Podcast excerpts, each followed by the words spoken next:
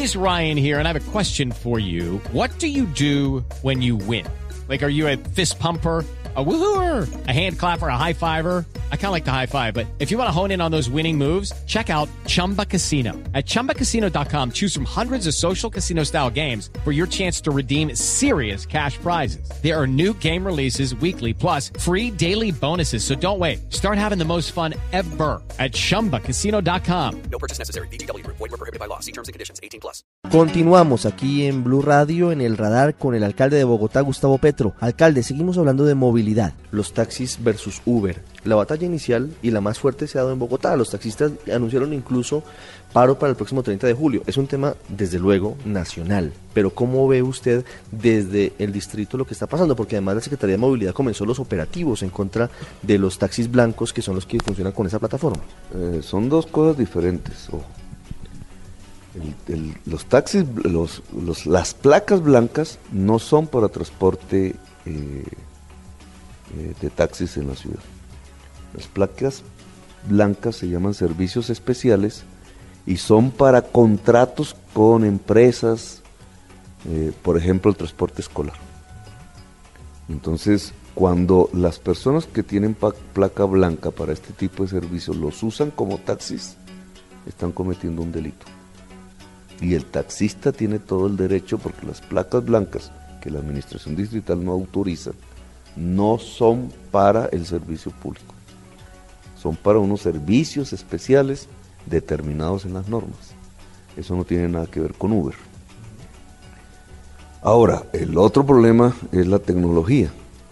Y obviamente el taxista tiene que prepararse y ellos, muchos, lo vienen haciendo a las nuevas tecnologías, es decir, a la posibilidad que usando un celular, a través de una aplicación de esas, se llame no solamente un taxi, sino cualquier persona que ofrezca servicios compartidos en un carro.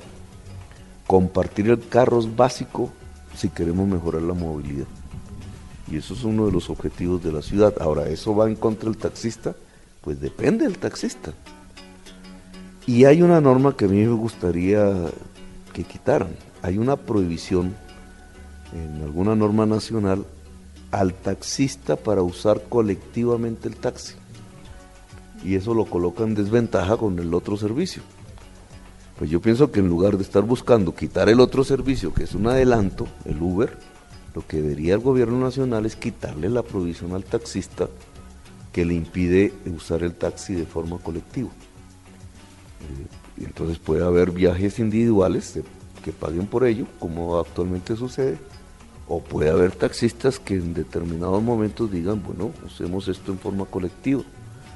Y se paga menos, obviamente, por persona, pero es un servicio que yo no entiendo por qué no existe.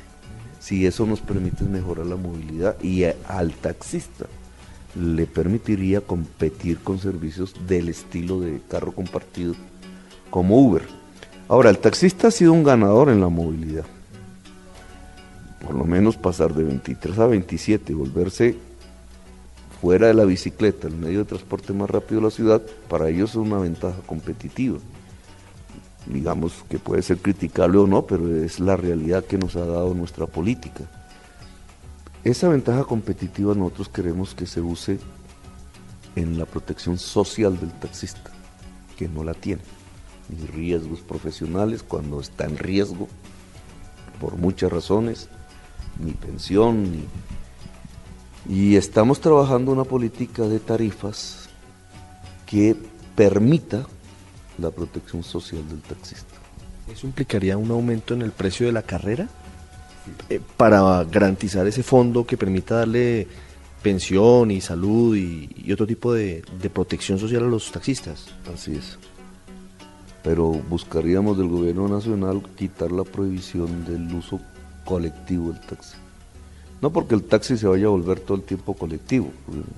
Es que además ya, ya hay muchos sitios. Eh, lo, hacen, obviamente, ilegal porque, porque no está en la norma. Daniela nos dice en la 93, en la 90 con autopista, en el Virrey, en Cedritos. Entonces los taxistas, pues claro, prestan su servicio, pero allí no están cumpliendo con la norma y es posible que si los, los cogen, eh, les pongan un parte y les inmovilicen el vehículo.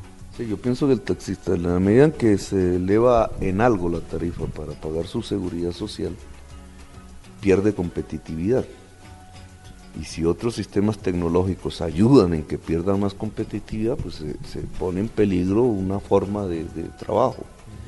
Y que es muy grande, pues estamos hablando de decenas de miles de taxistas en la ciudad, por lo menos 100 mil, porque hay dos por taxi y eso provocaría una, situación difícil socialmente en Bogotá. Por lo tanto, hay que acompañar las medidas, sí. Subir tarifa para pagar seguridad social, que va en favor del trabajador del taxi, pero también permitirles el uso del colectivo en el taxi para competir con las formas tecnológicas del carro compartido privado.